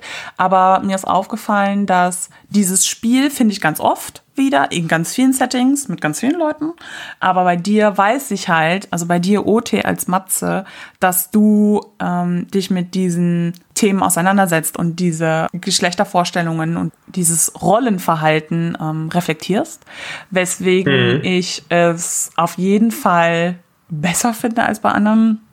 Und auch in der Art und Weise, wie du es darstellst, äh, bist du einfach nicht so auf Anschlag extrem, ähm, hm. sondern das ist einfach irgendwie etwas milder, ähm, was es tendenziell nicht unproblematischer macht. Aber ich sehe da auch so ein bisschen die ähm, Möglichkeit, vielleicht sogar für Konstantin sich auch zu entwickeln. Und dass wir da vielleicht in der Lage sind, IT auch einen Weg also gemeinsam eine Entwicklung zu begleiten. Und das ist etwas, worauf ich mich ehrlich gesagt total freue oder was ich mir richtig gut vorstellen mhm. kann, weil okay, das, das ist jetzt nicht geplant, das sind jetzt nur Ideen, ich weiß nicht, ob das passiert, aber wenn du vielleicht an Punkte kommst, wo du merkst, dass du mich nicht mehr beschützen kannst oder so, dass dann für dich ein Stück weit eine Welt zusammenbricht, weil das ja auch diese Rolle ist, mhm. die du eben beschrieben hast, die du halt mhm. einnimmst. Und ähm, wenn ich dann vielleicht kommen kann und halt für dich da sein und halt dann mit, dass wir dann miteinander sprechen können, dass ähm, das für unsere beiden Charaktere auf jeden Fall eine wichtige Lehre ist und dass das die beiden als Geschwister nochmal näher bringt. Weißt du, wie ich meine? Mhm. Ja. Ja, klar, also kann ich mir schon vorstellen, ja. Ja, und äh, muss da aber auch an eine andere Spielsituation äh, zwischen uns denken, weil mm, ich finde, dadurch, dass wir genau OT so dicke miteinander sind und sehr viel uns über unsere Spielvorstellungen ähm, unterhalten, aber auch über Emanzipation an sich, mhm. dass wir halt sehr gut auch andere Dinge spielen können. Und ich weiß, dass wir bei ähm, einer äh, Zombie-Veranstaltung äh, Anfang mhm. des Jahres äh, auch zwei Figuren gespielt haben, die eine Verknüpfung hatten. So Freunde waren das wo wir uns auch, bis wir zu dieser Con hingegangen sind, wir hatten uns so eine kleine Vorgeschichte überlegt, die zusammengereist sind. Ähm, genau, ich war Wednesday und du hast Matthäus gespielt. Und der Matthäus war letztlich, also nee, ich würde sagen, der entspricht nicht oder nur sehr oberflächlich so einem Männlichkeitsbild. So. Mhm. Und äh, Wednesday als ähm, so krasses Gegenteil. Also sie ist die Anführerin gewesen. Sie hat die ganze Zeit gesagt, wo wir langgehen, was wir machen. Und wir haben das auch so ein bisschen besprochen, wenn dann nachts irgendwas im Gebüsch knackt oder so, dass äh, Matthäus eher Angst hat und Wednesday ruft und sie dann hingeht und das irgendwie klärt. Und das ist jetzt ähm, sehr platt, sage ich jetzt mal, die Rollen einfach umgekehrt. Aber das hat mir mhm. einfach total viel Spaß gemacht, weil es dann halt einfach mhm. mal so eine andere Perspektive war. Und ich weiß, dass ähm, ich das mit dir gut spielen kann. Und ich hoffe, du weißt das auch. Ja, absolut. ja, genau. Das hat auf jeden Fall Spaß gemacht. Und es hat sich auch so ein bisschen aufgelöst, als wir dann in dieser größeren Gruppe waren. Aber ähm, ja. ja. Ähm, das finde ich ganz spannend auch, also auch so zu dem Punkt, den du vorher angesprochen hast, so, das heißt auch nicht irgendwie, dass man im Lab auch nicht mehr irgendwie, ich sag mal, in Anführungszeichen starke äh, männliche Figuren spielen mhm. darf mhm. oder so. Absolut nicht. Ne? Also wer sind wir, dass wir irgendwie jemandem vorschreiben könnten, wie sein Lab ja. auszusehen hat. Äh, ne? Da kann jeder natürlich ähm, das machen, was er möchte. Aber ich glaube, es ist äh, schon wichtig, einerseits das zu reflektieren und andererseits auch mal vielleicht andere äh, Figuren zu spielen, ähm, die nicht irgendwie in dieses ja, äh, Dominanzordnungssystem mm. passen, ne? wo man vielleicht, wie du es beschrieben hast, zum Beispiel Wednesday irgendwie die Anführerin mal ja. ist, ähm, wo man mal Figuren spielt, die nicht typisch äh, männlich konnotierte Eigenschaften ja. haben und dadurch einfach äh, mehr Sichtbarkeit dafür ähm, zu machen, dass ja. man einfach sieht, ähm, dass es auch anderes gibt. Und ich glaube so, das ist so das, was vielleicht schön wäre, ähm, wenn sich da vielleicht der eine oder andere Hörerin ähm, darüber Gedanken machen würde. Ja. Genau. Das ist ja letztlich diese Diversität im Rollenspiel. Ne? Also das, ähm, ja. worüber wir, ähm, also worüber dieser Podcast übrigens handelt. äh, Menschen, die ähm, wie Tini, die das letzte Folge erklärt hat, eben mhm. ähm, äh, disabled sind, ähm, auch in Rollen zu stecken, irgendwie bewusst und das auch so darzustellen entsprechend. Ähm, nicht-binäre Personen, schwarze Personen, ja, um da einfach so ein ganzheitliches Bild abzudecken, als immer diese mhm. weißen männlichen Anführer gibt es halt irgendwie schon ganz viele und mhm. ja, vielleicht guckt ihr auch mal in euren Labkreisen oder so, ob ihr überhaupt vielleicht irgendwie nicht weiße, männliche, cis, hetero Menschen dabei habt. Also in anderen Worten, wie divers irgendwie eure Rollenspielgruppe ist oder so. Ja, und warum die Strukturen da aus, also warum sind es irgendwie immer die Männer in den Anführungsrollen oder warum sind es immer, äh, warum gibt es wenige ähm, nicht weiße Personen in ähm, ähm, Führungspersonen, mhm. auch beim Lab. Ja. Mhm, ich hätte noch auch noch einen Punkt, den ich noch ansprechen wollen würde. Mhm. Ähm, geht ein bisschen zurück zum Anfang der Folge, äh, wo wir ein bisschen über das Unterdrücken von Gefühlen und so weiter gesprochen mhm. haben und dass wenn irgendwie ähm, Gefühle gezeigt werden bei Männern, dass oftmals irgendwie Wut oder Aggression ist oder Konflikte irgendwie mit Gewalt gelöst mhm. werden, so als einzige Option. Mhm. Und da finde ich es irgendwie ähm, einerseits natürlich, wie wir darüber gesprochen haben, irgendwie schwierig, wenn man irgendwie als Mann irgendwie mal ein Gefühl zeigt, dann wird man als schwach irgendwie angesehen. Es kommen dann so ähm, Vorwürfe wie die, oh, das ist ja nur GZSZ-Lab, man wird marginalisiert und dadurch wird auch so ein Druck aufgebaut, dass man dann irgendwie doch irgendwie diesem Männlichkeitsideal entspricht, das keine Gefühle zeigt und wenn dann nur Wut oder Aggression. Mhm. Und da ist natürlich die Frage, muss das irgendwie OT ähm, irgendwie so herabgeschätzt werden? Kann das nicht auch einfach so einen Raum haben? Allein wenn schon dieser Schritt so ein bisschen gemacht wird, ist vielleicht auch einfach mehr Raum dafür da ähm, und ähm, das irgendwie auch zu praktizieren. Und andererseits ist natürlich auch irgendwie auf Dauer irgendwie Wut oder Aggression oder Gewalt als einzige Reaktionsmöglichkeit auch sehr einseitig. Ne? Irgendwie kann dann auch mal irgendwie zu Frust oder sowas führen, wenn man ähm, irgendwie nur Gewalt als Lösung hat und zum Beispiel andere Figuren, die gerne mal andere Lösungen wählen würden, dem nicht entsprochen wird. Und auch noch natürlich ein Appell zum Beispiel, ähm, dass andere Figuren auch durch das Zeigen von Gefühlen ähm, in ihrer Figur wertgeschätzt werden. Zum Beispiel, äh, wenn ich an eine Szene ähm, denke, wo zum Beispiel eine Figur im Sterben liegt oder gerade stirbt und man dann offen irgendwie Trauer zeigt oder so weiter im Spiel, zeigt es nochmal dieser Figur gegenüber eine, eine andere Form der Wertschätzung, als wenn ach nee, das lässt mich kalt oder ähm, ach nee, nur irgendwelche, wenn dann Rachegedanken oder sowas, mm. sondern man zeigt der Figur selbst und dem Spielenden äh, gibt damit ein Feedback, ähm, dass man das toll findet, ähm, was diese Figur macht und so weiter, genau. Und ähm, das finde ich auch noch ganz ja, wichtig, da nicht nur so einseitig zu reagieren, sondern auch ein bisschen einfach Vielfalt auch in den Emotionen ähm, zuzulassen. Ja, auf jeden Fall. Auch so ein bisschen diese Vulnerabilität. Also ähm, ja. das mhm. zuzulassen und dadurch wird niemand uncool oder sch schwach oder so. Mhm. Und auch, also jetzt nicht nur so, auch zum Beispiel irgendwie im Kontext dann, ja, irgendwie so männliche Freundschaften untereinander, mhm. die gibt es natürlich im Spiel wie OT, ne? Mhm. Oft ist es so ein eher so ein gegenseitiges, ich nenne es mal Frotzeln, ne? Also dass man sich so äh, ärgert und dadurch irgendwie so, so gegenseitig die Zuneigung ausdrückt. Aber es ist super selten, dass mal irgendwie IT sowie OT mal äh, jemand zu einem äh, Freund sagt, dass er ihn einfach mag oder so. Ne? Mhm. Und ähm, wenn, dann ist es oft auf so einer sehr oberflächlichen Ebene.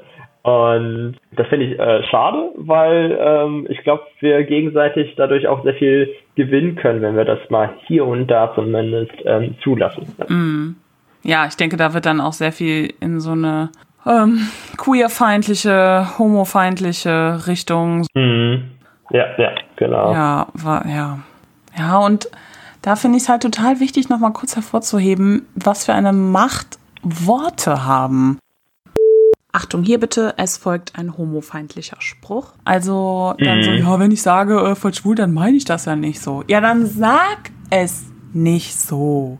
Das mhm. rekonstruiert das es bildet einfach diese blöden Vorstellungen wieder und wieder ab. Und du kannst dann mhm. auch nicht hingehen und sagen, ich, ich habe kein Problem mit Schwulen oder welche Personengruppe auch immer und dann aber so eine ja. Wortwahl benutzen. Es muss einfach klar sein. Es geht nicht einher. Also, ja, ja. blödes Beispiel, wir sind jetzt beide, also ich bin jetzt nicht schwul, du jetzt irgendwie auch nicht.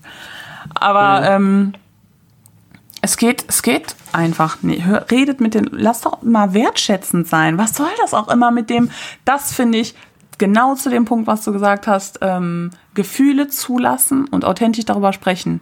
Wie oft habe ich schon Mimimi und Fününü gehört? Ich kotze euch ins Gesicht, wenn ich das höre, ja?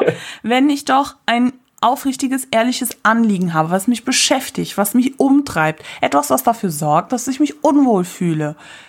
Ernsthaft jetzt mhm. und auch kein blöder Spruch oder so. Und ich das dann vortrage, um Hilfe zu bekommen, um zum Beispiel auch gemeinsam äh, darüber zu sprechen, wie wir die Situation anpassen können, dass sich alle wohlfühlen. Und dann mein Verlangen mit so einem dummen, abwertigen, oberflächlichen Spruch niedergeschmettert wird. Ciao, ihr seht mich nie mehr wieder. Was soll die Scheiße? Und dann denken Leute auch noch, sie wären cool, wenn sie sowas sagen. Mi, mi, mi. Geht einfach weg. Ich wirklich, das macht mich ganz, ganz wütend, weil das hat sehr viel mit Gefühle unterdrücken und nicht ernst ja. nehmen zu tun. Und dann. Silencing auch. Ja, ne? ja, voll, voll. Ähm, ja, da möchte ich einfach nichts mehr mit euch zu tun haben. oh, ja. Ja, absolut wichtig, dass äh, einfach Räume geschaffen werden, ähm, wo man aufrichtig über seine Bedürfnisse und auch vielleicht Probleme sprechen kann. Genau, ja. Wir haben jetzt sehr viel über toxische Männlichkeit gesprochen, mhm. über hegemoniale Machtstrukturen und auch Beispiele genannt im Lab, aber auch OT, Sexismus thematisiert. Was mir wichtig ist irgendwie ähm, zu sagen, ist, dass auch nach diesem Podcast ähm, euch keiner verbietet, männliche Figuren zu spielen, die toxische Charakterzüge haben ähm, und das irgendwie im Lab zu praktizieren. Das kann ich auch gar nicht. Vielmehr ist es irgendwie mir ein Bedürfnis hier gewesen, äh, mal darüber anzuregen, nachzudenken, sich darüber zu bewusst zu sein, was ist vielleicht toxisch, äh, wo habe ich Privilegien, wo kann ich vielleicht mal besser zuhören zu reflektieren, um ähm, anderen Raum zu geben und diese schädlichen Einflüsse ähm, hier und da mal einfach sein zu lassen und zu reduzieren. Mhm. Genau, auch mal einfach ähm, zuzuhören. Ähm, dafür ist ja auch dein Podcast äh, wunderbar, da du ja sehr viele auch äh, zu Wort kommen lässt. Mhm und dabei nicht sofort irgendwie vielleicht in so eine Abwehrhaltung zu gehen, sondern ähm, das ernst zu nehmen, wie du es äh, beschrieben hast und ähm, dann kann das am Ende hoffentlich auch äh, Leute auch im Lab einfach mehr zusammenführen. Denn am Ende kommt es ja darauf an, dass wir alle zusammen Spaß haben. Äh, und das haben wir ja alle in unserem Hobby. Und äh, ich hoffe, dass du mit deinem Podcast und deinen Gästen äh, da einen tollen Beitrag zu leistest. Ja, vielen Dank. mein Ziel ist es auf jeden Fall auch, dass sich alle beim Lab wohler fühlen können und halt auch sicherer. Und dafür ist es eben wichtig, sich zu fragen, naja, welchen Mehrwert gibt es denn bei der Charaktererstellung? Ähm, oder auch in der Charakterdarstellung, ganz klar, wenn ich diese toxischen Aspekte spiele. So. Und ähm, als Spielerin muss ich ganz ehrlich sagen, wenn ich in meinem Umfeld auch in Time solche ähm, Verhaltensweisen sehe, dann habe ich in der Regel, außer jetzt in dem Beispiel mit dir oder bei Leuten, von denen ich das einfach weiß, ähm, keine Lust mehr, mit denen sehr viel zu spielen, weil ich, mhm. weil ich da ja auch, ich spiele halt Frauen, also meine Charaktere sind alle Frauen, ähm, äh, automatisch in so ein Schwächebild falle, automatisch äh, nicht auf Augenhöhe angesehen werde. Und das ist ja dann eine Mechanik, die ich nicht nur OT, sondern auch IT doof finde. Und dann mhm. gehe ich da halt weg. So. Ähm, ja. Und da vielleicht auch die Ermutigung, das auf jeden Fall anzusprechen. Also wenn ja, wenn ihr diese Folge hört, darüber irgendwie nachdenkt und dann irgendwie so denkt, oh ja, der eine äh, macht das irgendwie in der Situation auch ab und zu, finde ich eigentlich nicht so geil, dann sprecht es doch mal an. Ähm, und auch gar nicht so vorwurfsvoll, hey, das war kacke, sondern ähm, vielleicht mal irgendwie zu zweit in einer ruhigen Situation so. Ähm, es geht ja auch gar nicht darum zu sagen, die Person ist kacke, sondern diese Darstellung ist schwierig. Und ähm, dann, ähm, ja, es ist vielleicht ganz schön, wenn da drüber gesprochen werden kann und so vor allen Dingen dieses Toxische losgelöst werden. Also es können ja Helden gespielt werden, es können ja Krieger, es können ja, also all das ist möglich, aber einfach so, dass auch das Umfeld sich wohlfühlt und das ist, denke ich mal, das Ziel. Ja. Genau, dass wir am Ende zusammen eher zusammenfinden, ja. als dass wir getrennt voneinander sind. Und das ist, glaube ich, in allem, in aller Interesse. Ja. Dann haben wir noch ein paar Links oder Ideen, ähm, die wir vielleicht so ein bisschen als Ausblick mitgeben können, wenn ihr sagt, boah, irgendwie voll interessant oder was hat es denn genau damit auf sich und wo kann ich das in einem Rollenspielkontext verorten? Ähm, möchtest du da vielleicht anfangen? Ja, sehr gerne. Also vorab als Vorbereitung für dieses Gespräch hat mich ähm, jemand auf einen Artikel gestoßen, der sich nennt Playing in the Fields of Desire, Hegemonic Masculinity in Live Combat Labs. Also ähm, da geht es um einen sozialwissenschaftlichen Artikel, der sich genau damit auseinandersetzt.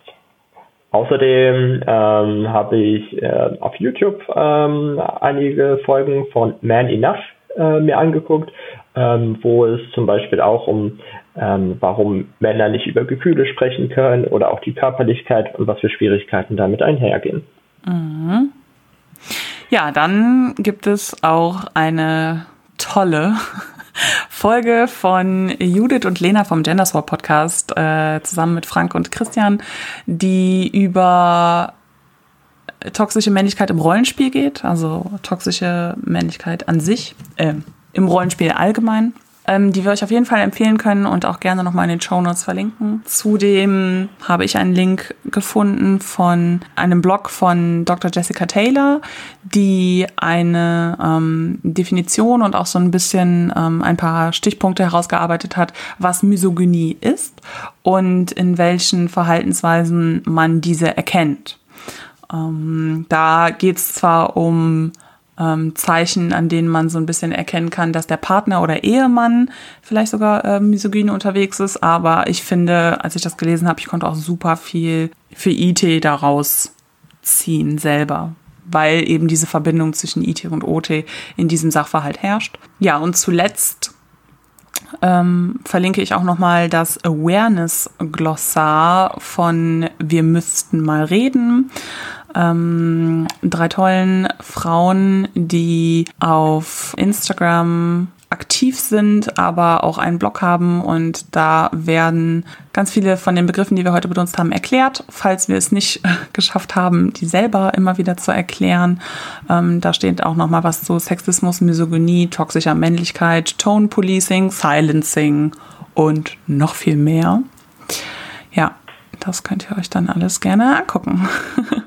Genau, und in all diesen äh, Themen, wo es um Ismen geht, um ähm, hegemoniale Männlichkeit oder so weiter, äh, will ich auch betonen, ne, dass ich auch noch kein Experte bin und auch wahrscheinlich weit davon entfernt bin und dass auch wie ich es cool wäre, äh, wenn ihr euch auch gerne selbstständig da weiterbildet und ähm, auch anderen einfach zuhört, äh, weil es ist einfach ein langer Weg zu gehen und wir sind da sicherlich nicht am Ende. Genau. Ja, lieber Matze, am Ende der Folge frage ich ja immer, wo man meinen GästInnen folgen kann, wenn es noch Rückfragen gibt. Und deswegen wollte ich dich auch fragen, wo man dich in den Weiten des Internets denn so finden kann. Ähm, ja, man kann mich auf Facebook und Instagram finden unter Matthias Oje, Oje mit H. Und da mir gerne schreiben, wenn man in Kontakt mit mir treten möchte. Ansonsten bin ich auf Twitter oder sowas nicht so aktiv. Ich kann auf jeden Fall auch gerne nochmal die Handles in den Show Notes verlinken, wie jedes Mal. Nochmal äh, vielen, vielen Dank, dass ich hier zu Gast sein durfte bei dir. Auch wenn wir natürlich OT sehr viel miteinander sprechen, das ist dann natürlich nochmal was ganz anderes für mich auch für andere mit dir zu sprechen. Ähm, ganz große Ehre. Nochmal ganz, ganz großes Dankeschön, dass ich da irgendwie da sein durfte. Na klar. Dann ähm, bedanke ich mich auf jeden Fall für deinen Besuch, Matze, und sage bis zum nächsten Mal. Tschüss, Dankeschön. Auch zum Ende dieser Folge gilt natürlich weiterhin, wenn ihr beim Lab auch schon einmal Diskriminierung erfahren habt und darüber sprechen möchtet, dann schreibt mir doch einfach eine E-Mail an jetztmalkurzot.gmx.de. Dankeschön und bis zum nächsten Mal. Tschüss!